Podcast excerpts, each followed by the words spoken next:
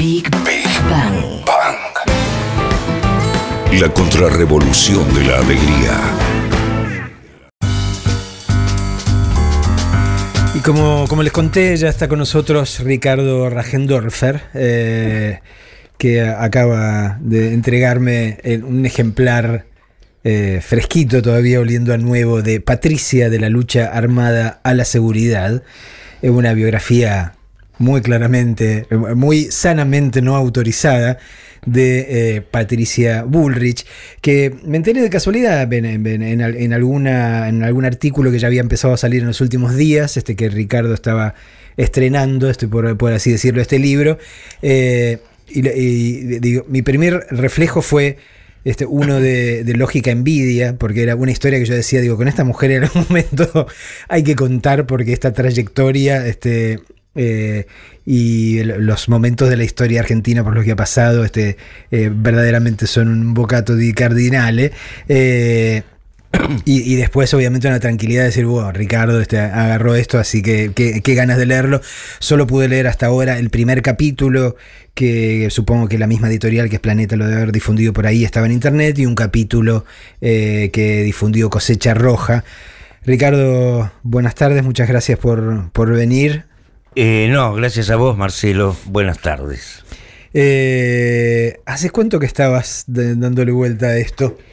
Mira, yo diría que este libro, si bien lo empecé a escribir hace seis, siete meses, en realidad comenzó a gestarse inadvertidamente cuando yo empecé a cubrir desde principios del 2016 este, los primeros hitos que producía esta señora desde la función pública, ¿no? Este, desde luego, este libro no solamente abarca eh, sus tres años de gestión, tres años y medio de gestión, sino que desde luego abarca toda su vida. De, de hecho, arrancás en el primer capítulo, digo, por eso, leyéndolo, me enteré de una tragedia que tenía que ver con su familia, una suerte de tragedia original de la cual yo no sabía nada, ¿no? Una tragedia aérea. Exactamente, exactamente. Este, cuando ella tenía dos, Dos años, años y y pico, medio, va con sus padres eh, al aeropuerto marplatense del Camet Mm.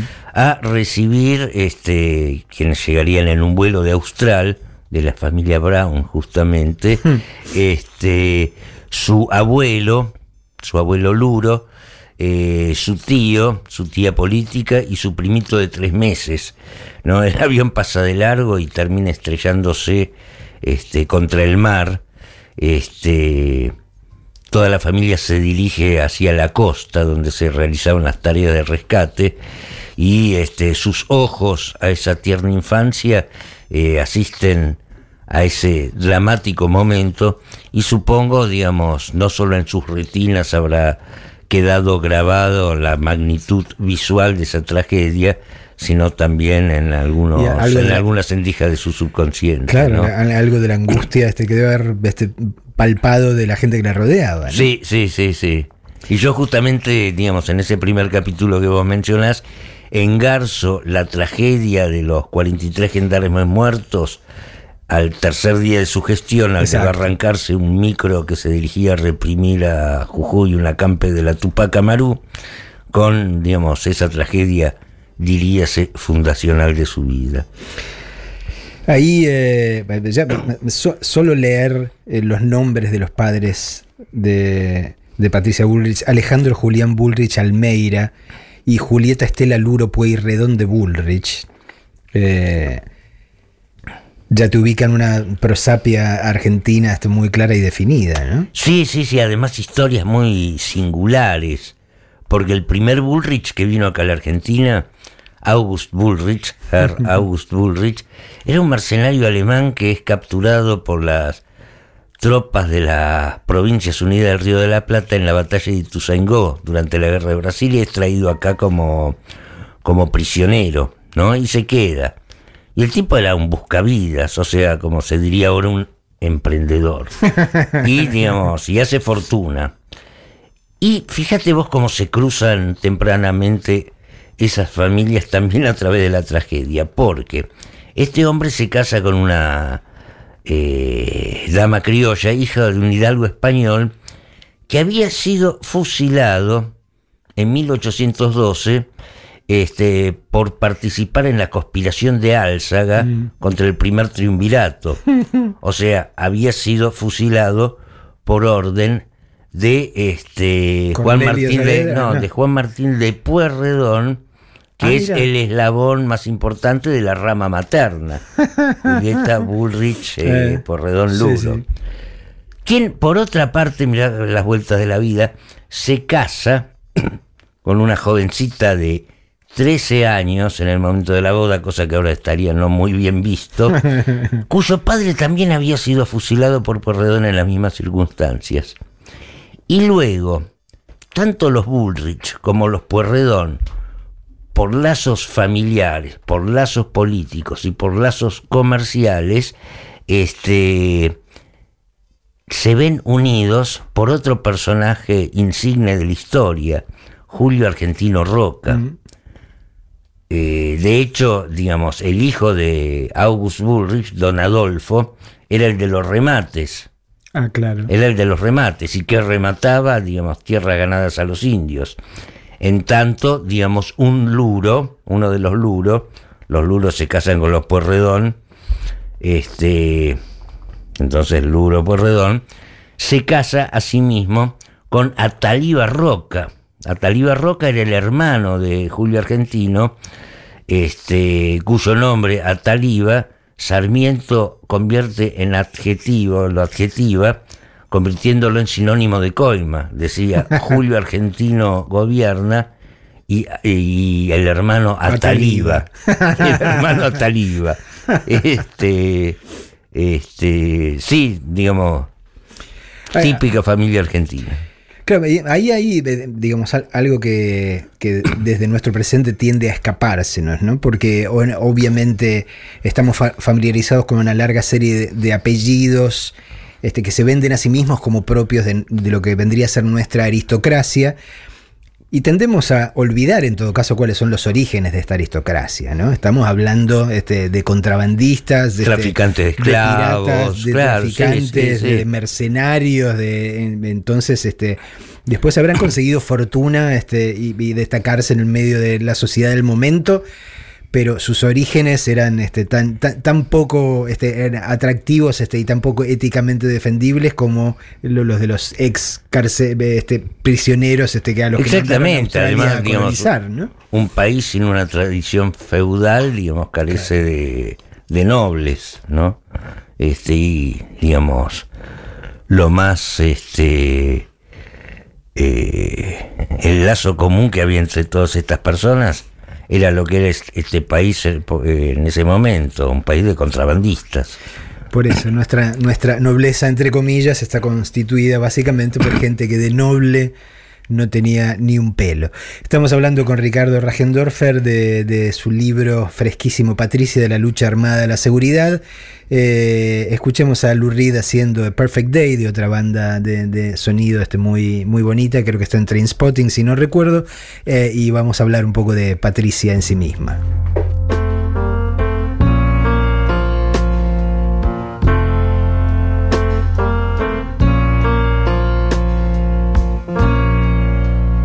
Just a perfect day. Drink sangria in the park. And then later, when it gets dark, we go home.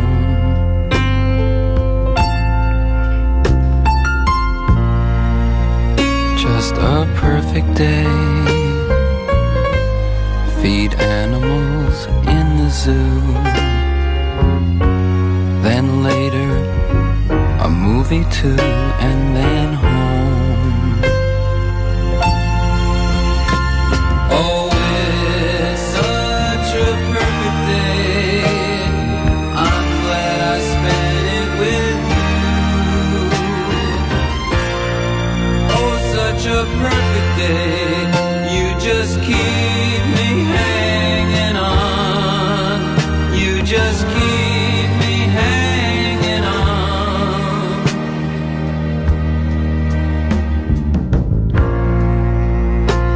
A perfect day.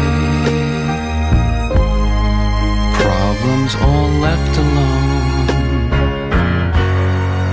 Weekenders on our own. It's such fun.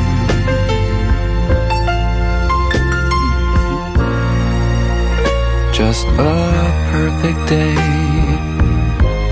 You made me forget myself. I thought I was someone else, someone good.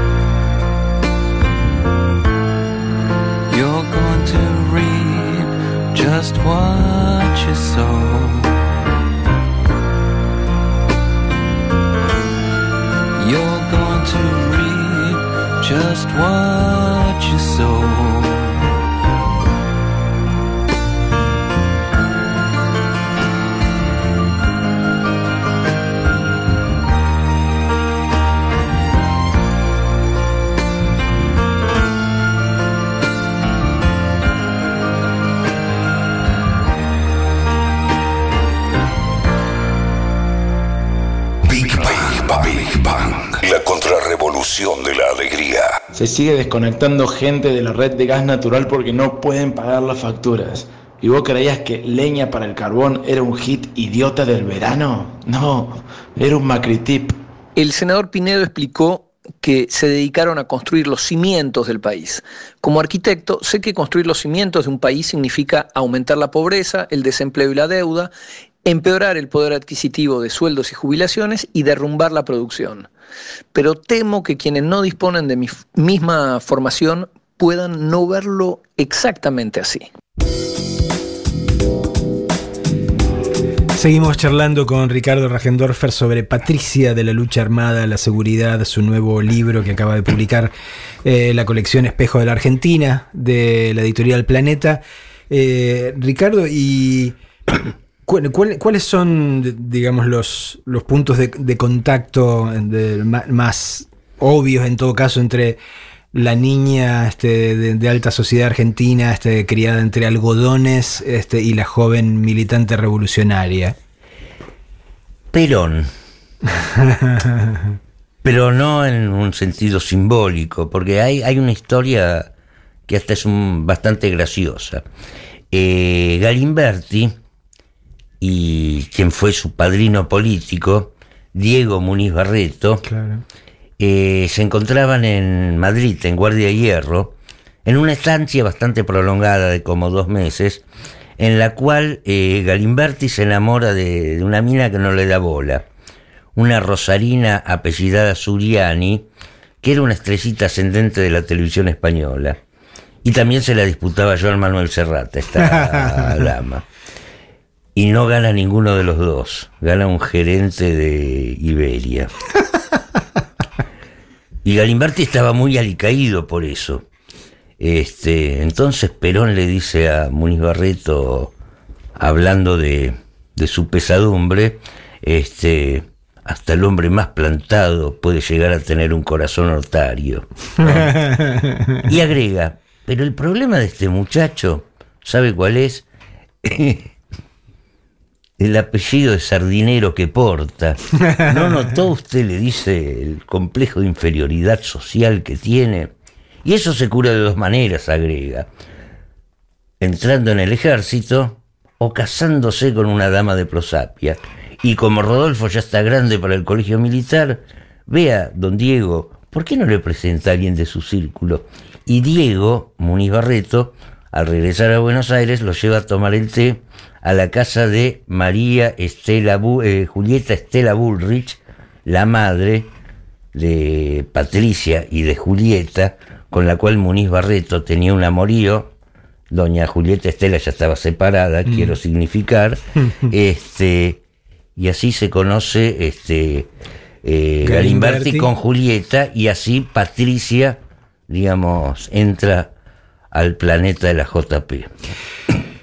Lo cual, eh, por otro lado, eh, cabe aclarar que, que tenía un, grado de, casi como de lógica, ¿no? Estamos hablando de comienzos de, de- de lo- de los años 70, estamos hablando de un momento en el cual, lo, decíamos el lunes acá, este, no, el martes cuando yo hablaba de, de- esos años en particular, la lógica, digamos, la historia oficial de la juventud. ¿eh? Si quería hacer algo, si quería ser un joven piola, qué sé yo. Claro, tenía que estar ahí. la militancia política era el camino. Y ¿no? además, digamos, este, más allá de esa anécdota, eh, doña Julieta Estela también este, se ve deslumbrada por ese signo de época, Eh.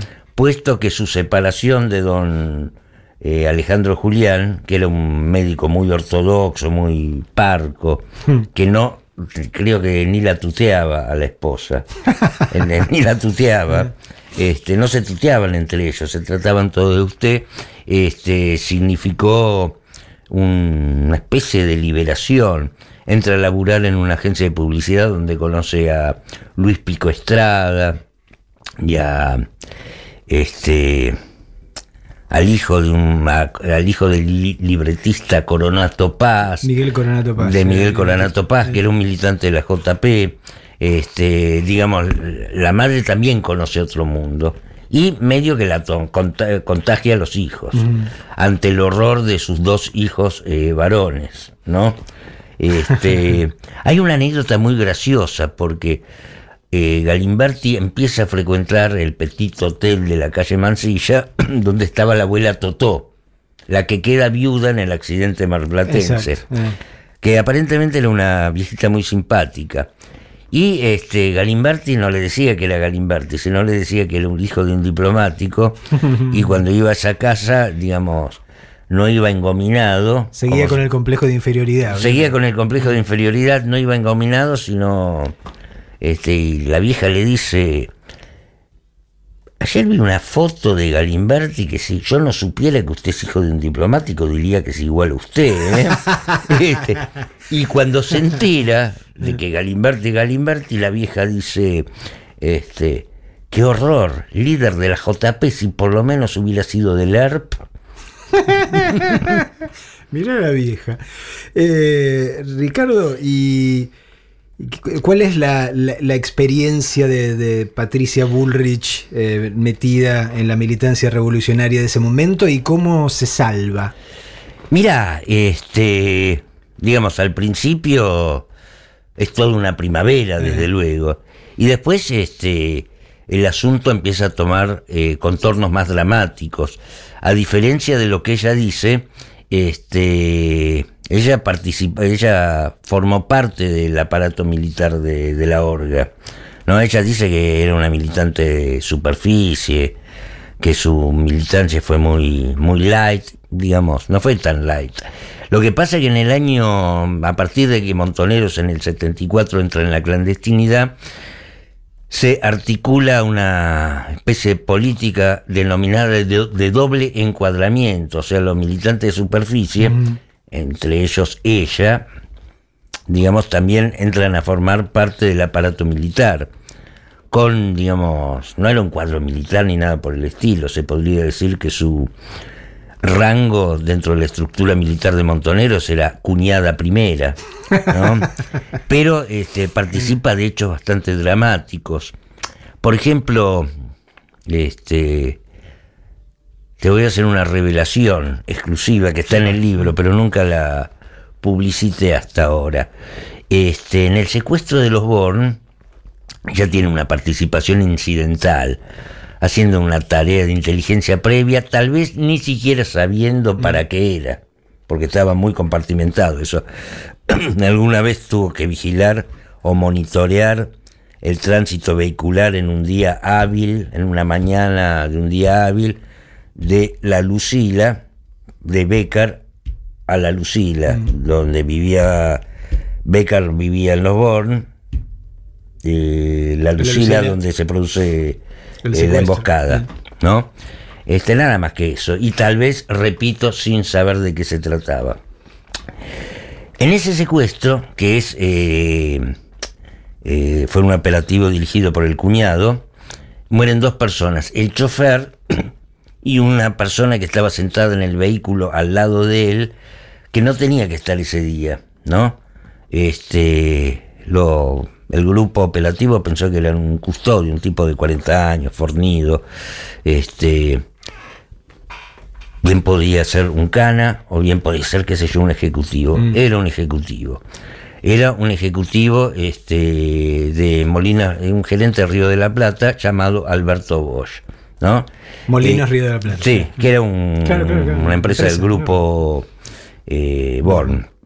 Este, resulta que eh, al ser abordado por el grupo comando, el chofer, eh, ¿cómo se llama? Manotea la guantera para sacar un arma y los ametrallan. Mm. Entonces, este Bosch, Alberto Bosch, también muere. Bueno, Alberto Bosch era, esto no se sabe. O sea, digamos, se sabe que es Alberto Bosch desde la noche del secuestro, Mm. pero nunca se supo que Alberto Bosch era el tío de Patricia, ¿En serio? te lo juro. Dios mío. Ya estoy viendo la película, Ricardo. Vueltas de la vida. Estamos hablando con Ricardo Ragendorfer de Patricia de la lucha armada a la seguridad, la biografía que Ricardo está estrenando de la ministra de Seguridad, Patricia Bullrich.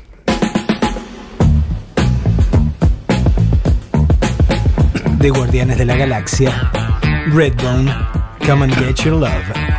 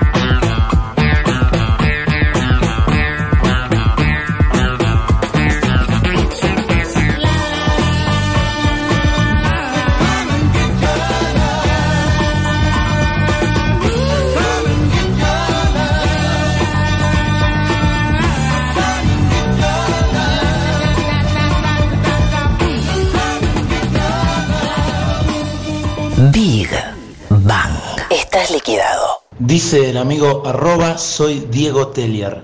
En el mundo en el que tu aspecto determina tu trabajo, Marcos Peña atiende la recepción de un hotel cuatro estrellas en Mar del Plata. Del amigo Tavos, sobre la reforma agraria que no tiene chances de ocurrir en nuestro país, solo voy a decir que en las dos economías que hoy se disputan en el mundo fue fundamental el reparto de la tierra en pequeñas parcelas para que lleguen a ser lo que hoy son.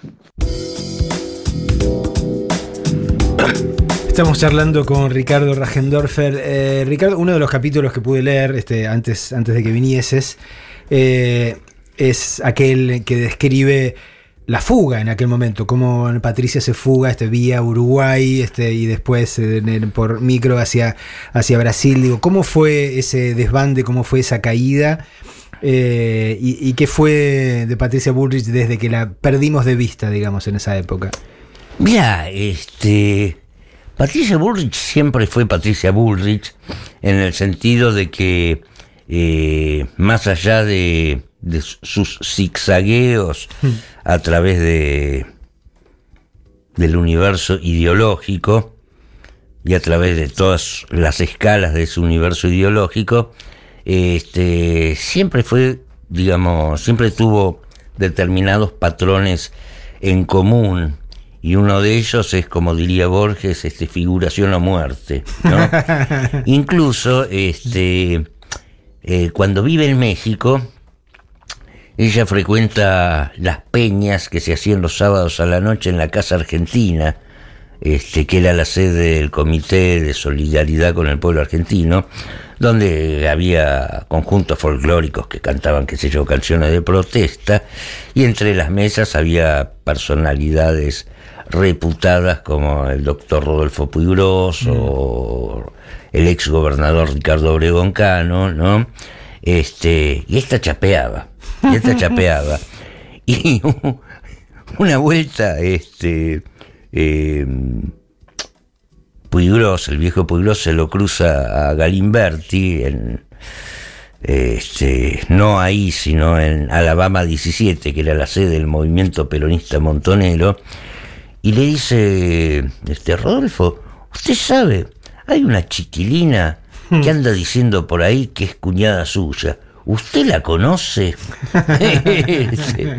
Entonces Galimberti, furioso, no la dejó ir más ni a la Casa Argentina ni a la Casa de Alabama 17, la Casa del Movimiento Peronista Montonero. Este, pero, digamos, siempre fue Siempre fue. Figuración o muerte. Figuración o muerte. Me encantó la, definición. Eh, para el, común de los mortales, recién la retomamos, la empezamos a, ver eh, ya este, en pleno este proceso democrático acá. Eh, y después figurando en lo que fue en el gobierno de la, segunda alianza, digamos, este, cuando en el, gobierno de, de, la Rúa. Y ya obviamente representando intereses completamente distintos de los que decía este, haber interpretado durante su militancia juvenil. ¿Qué, ¿Qué, es esto, digamos? Es haberse sobrepuesto este, a, los devaneos de la juventud este, y volver eh, a, representar en todo caso eh, el poder de la sangre o el tirón de la sangre. Y, digamos, una especie de retorno a mm. eso hay, evidentemente. Fácticamente es eso. Mm.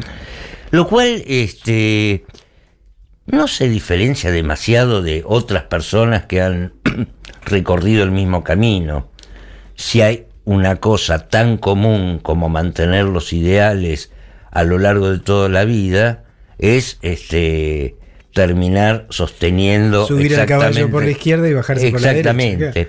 Pero digamos, ella no lo hizo con la brillantez de un Leopoldo Lugones, por cierto, mm. ¿no? No, digamos, lo de ella no era en su interior una batalla de las ideas, sino, digamos, en, todos, en todas esas escalas este, hay toda una serie de patrones en común. Y este, uno de esos patrones de común, en común, digamos, son su, su aspiraciones, sus aspiraciones de poder, ¿no? Este, incluso, digamos, hay una anécdota eh, cuando era diputada menemista, después de haber sido dirigente cafielista, mm. se va de Cafiero porque Cafiero no le daba el lugar que ella creía merecer, entonces se va con Menem. Este, renuncia a su banca, es elegida diputada en el 93 cuando gana Herman González en la capital, este, sobreactuando indignación por un quilombo de, de corrupción, que no me acuerdo exactamente cuál fue. Pero, digamos, una cosa muy sobreactuada, ahí se va con caballo. Este, y en medio de esas circunstancias se lo cruza, ¿te acordás? El diputado Varela Cid, ¿Cómo olvidarlo? que era, digamos, un viejo pájaro de cuentas, por Sí, otra sí. parte. Lo, recuerdo marchando en primera fila hasta cuando fue lo de la muerte de Walter Bulacio. Exactamente, exactamente. Y, y como que eh, Varela le recrimina esa sobreactuación y ella le dice, yo no estoy acá para hacer negocios, a lo cual él le responde, tu negocio es la acumulación de poder. Bueno, el, el- el señor sabía de lo que hablaba este, muy, muy claramente. Un visionario. Eh, de- en esa época después, eh, bueno, cuando es el gobierno de la Rúa y ella está en el Ministerio de Trabajo, es cuando este, toma esta, esta medida de bajarle las jubilaciones a los jubilados, perdón por la repetición, este, un 13%, y esa escena tan repetida este, en la cual Mirta Legrand nada menos le recrimina, este, y ella dice, bueno, es una medida este, muy dura, pero hay que tomarla, y Mirta Legrand este, no, no, no, no, no- le toma este, la, la necesidad de esto. Eh, cuando vuelve a reconvertirse este, y la encontrás como ministra de Seguridad, cuando supiste que la habían este, nombrado, que, que ese era su cargo este, nue- este, en este nuevo gobierno, ¿qué pensaste? Que era la mujer ideal para eso. Que era la mujer ideal. Este. Mira, eh, había un general alemán, Hammerstein, que fue el jefe del ejército alemán y que renuncia en 1933 cuando Hitler llega al poder. Era un tipo muy, muy inteligente. Decía que tanto en el ejército como en la función pública hay cuatro clases de personas los inteligentes, los trabajadores, los vagos y los tontos. Y agrega que cada una de esas cualidades suele ser concurrente con otra. Se combinan. Se combinan. En consecuencia, este hombre consideraba que este, eh, las personas más indicadas para realizar las tareas de- más delicadas eran los que son a la vez vagos e inteligentes porque tienen la cintura suficiente como para evaluar la situación y para delegar, ¿no? En cambio, las personas más peligrosas son las que son a la vez trabajadores y tontos, tontos. porque son capaces de causar las más grandes calamidades. Bueno, queda al arbitrio de los oyentes este, calificar en cuál de esas categorías ubicar a la insigne ministra. Estamos hablando con Ricardo Ragendorfer. Vamos a escuchar a Public Enemy haciendo Fight the Power de la peli de Spike Lee, Do the Right Thing.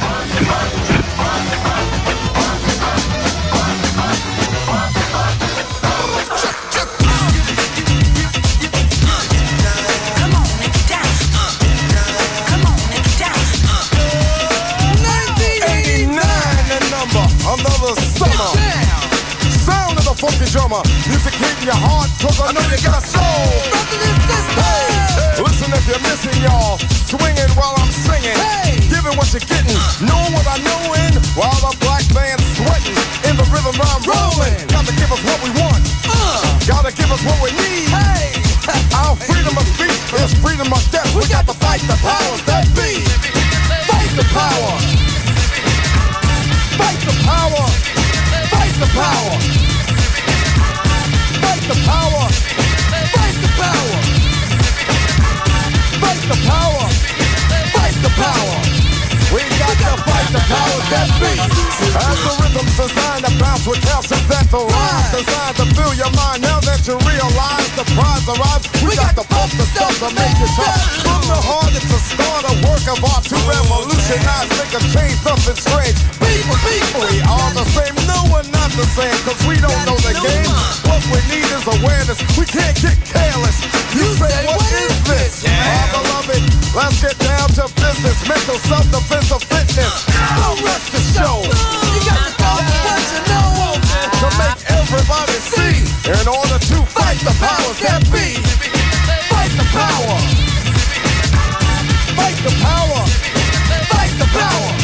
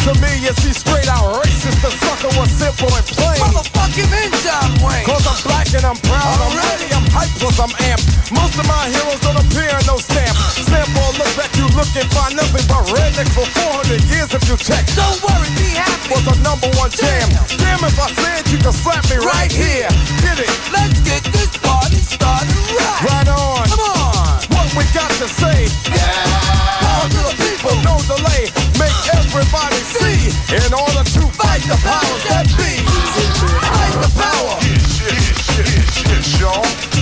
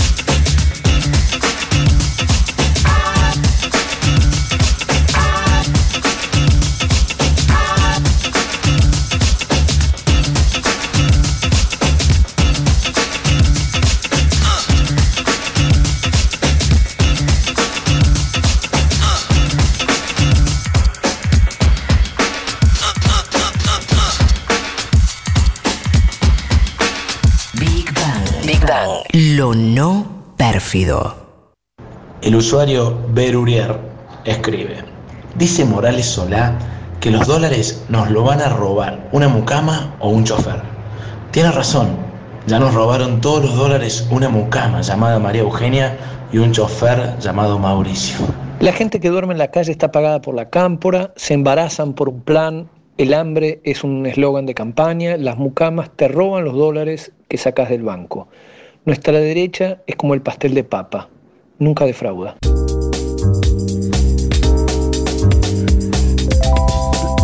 Estamos hablando con Ricardo Ragendorfer sobre su libro Patricia de la lucha armada a la seguridad. Eh, ¿Lo pensaste dos veces? Digo, porque es una mujer que en general no deja de pasar este tipo de cosas. No, o sea, eh, confieso que cuando me propusieron escribir este libro, no me sentí muy entusiasmado en dedicarle algunos meses de mi vida a esta señora. este, pero luego, pocas horas después, comencé a sentir bajo mis talones el costillar de Rocinante, o mejor dicho, el costillar de esta señora. Este, no, o sea, digamos, francamente, escribí sobre personajes más irascibles que ella y afortunadamente esos personajes irascibles no mataban por razones literarias. Esta no sé, esta no sé, pero digamos, la verdad no, digamos, eh, mientras escribo, no, no por valentía ni coraje, quiero aclarar, yo nada más lejos de eso, este, pero me concentro tanto en el laburo que, digamos, este, es más, yo diría que eh, ese riesgo me preserva de miedos más reales como no poder pagar las expensas y ese tipo de, de cosas que tienen que ver con la vida real y que son realmente graves. Eso que mencionabas recién, digo yo que en general cuando pienso en historias, este, por defecto profesional, tiendo más bien a pensar para el lado de la ficción o de la ficcionalización. Y ese siempre es un, un- un, eh, eh, un, pensamiento este que, que me da vueltas, ¿no? Eh, digo, me, me parece que es una historia apasionante, pero pienso, eh, yo no me quiero pasar un año o dos años metido adentro de la cabeza de un personaje así, ¿no? Porque inevitablemente te tiene que hacer daño. Sí, pero digamos, constantemente en, en mí al menos, este palpita siempre la pregunta si la vida imita la literatura o la literatura imita la vida, que digamos, obviamente es una pregunta incontestable, es una pregunta absolutamente incontestable, pero sí sé que este cuando alguien escribe una ficción, el truco consiste en hacerle creer al lector que está leyendo algo que realmente pasó. Y el truco de escribir este, una no ficción es hacerle creer al lector que este, lo que está leyendo es una novela, ¿no? Y digamos, y eso me preserva de- del aburrimiento y también del agobio. Eh, ya desde tu lugar este, de, de- de periodista, si tuvieses que eh, definir este, lo, lo que pensás, eh, lo que ha sido el desempeño de Patricia Bullrich al mando del Ministerio de Seguridad durante eh, la administración Macri, este, ¿cómo, ¿cómo lo definirías? Difícil definirlo con una sola palabra, ¿no? Caeríamos en lugares comunes, caeríamos en lugares comunes, pero este eh,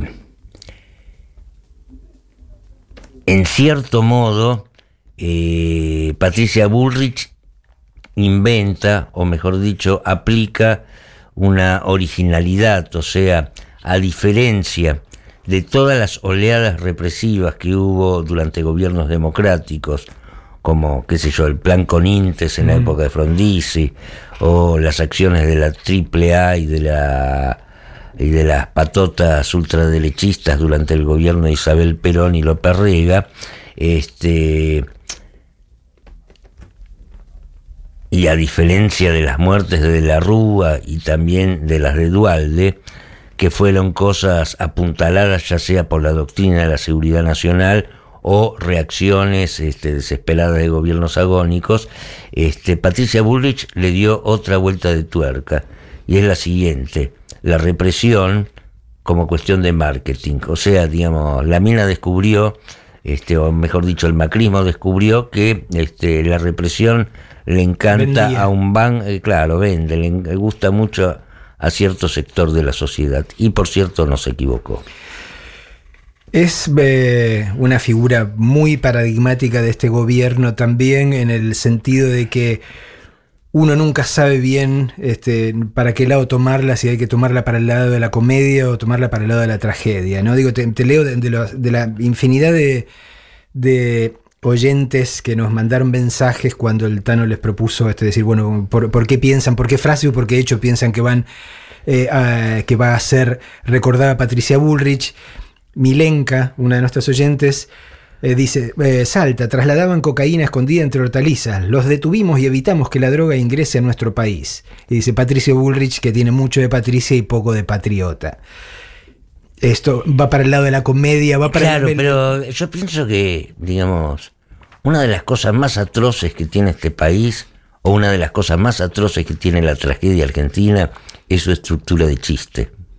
Y Patricia Bullrich es este ideal para eso. O sea, Patricia Bullrich este supera a cualquier personaje de Capusotto, ¿no? este, pero por otra parte también supera a cualquier personaje de Boris Karloff. Por eso, ¿no? Y por el otro lado, digo, leo solo uno, Sí. un mensaje de Alejandro Carriqueo que sintetiza muchos. Santiago, hablando de Santiago Maldonado, Rafa, por Rafa Claro, Manuel, claro, claro. Y el pibe que mataron de una patada en el pecho, son terribles, pero lo que más me indigna creo que es que en plena crisis de 2001 le haya recortado un 13% a las jubilaciones. Esa señora firmó esa barbaridad sin que se le moviera un pelo, ¿no?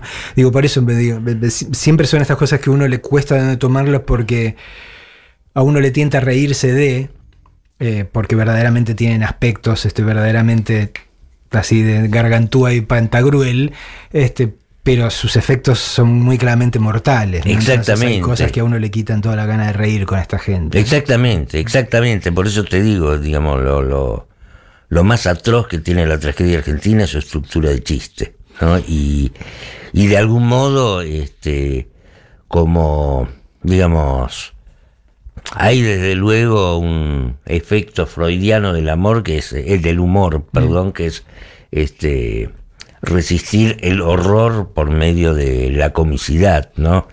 Y es, digamos, lo que la gente trata de hacer, ¿me entendés? Pero, digamos, cuando, cuando ves que 50 canas apalean a un senegalés, digamos, no hay humorada posible, y ahí se acaba el humor.